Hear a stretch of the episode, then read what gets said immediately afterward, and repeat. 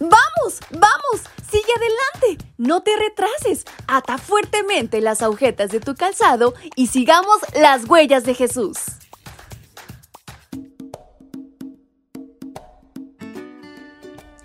Hola, hola mis pequeños y grandes, ¿cómo están en esta mañana? Su amiga Fabi les saluda y les da la más cordial bienvenida a este su devocional para menores y adolescentes. Y hoy quiero recordarles lo importante y valiosos que son para nuestro Dios.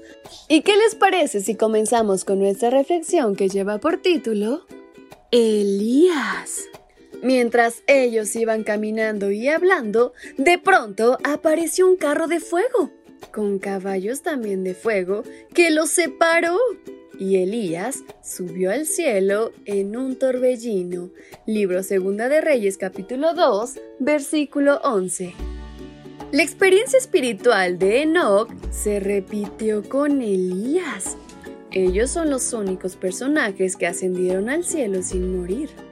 Elías caminó con Dios y tuvo un ministerio que impactó a los idólatras advirtió a la nación e inspiró a Eliseo su sucesor.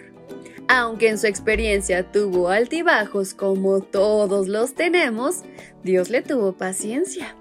La característica especial de este profeta fue que a pesar de vivir en una generación idólatra, él no siguió a la mayoría, sino que permitió que Dios lo transformara cada día.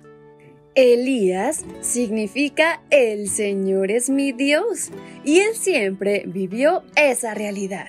Elías también se distinguió por tener temor de Dios.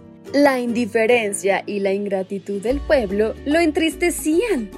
Él dijo, he sentido mucho celo por ti, Señor, Dios Todopoderoso, porque los israelitas han abandonado tu alianza y derrumbado tus altares y a filo de espada han matado a tus profetas. Primera de Reyes 19:10. Un día, Dios decidió llevarlo al cielo de manera espectacular, en un carro de fuego con caballos también de fuego. El único testigo de este majestuoso evento fue Eliseo. ¡Qué satisfacción para Elías llegar al reino de los cielos! ¿Lo crees?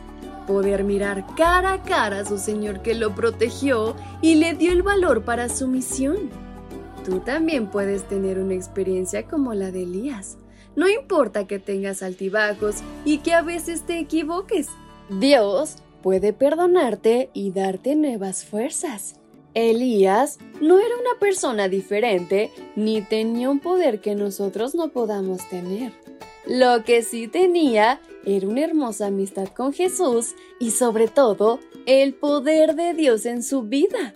Ese mismo poder que le dio fuerzas y valentía está a tu alcance hoy y siempre. ¿Qué esperas? Es hora de pedírselo a Dios. Así que anda, corre, ve, esfuérzate y nunca dejes de intentarlo, que Él siempre estará a tu lado. Y con estas palabras en mente es como nos despedimos de nuestra reflexión. Espero hayan aprendido muchísimo, pero sobre todo lo lleven todo a la práctica.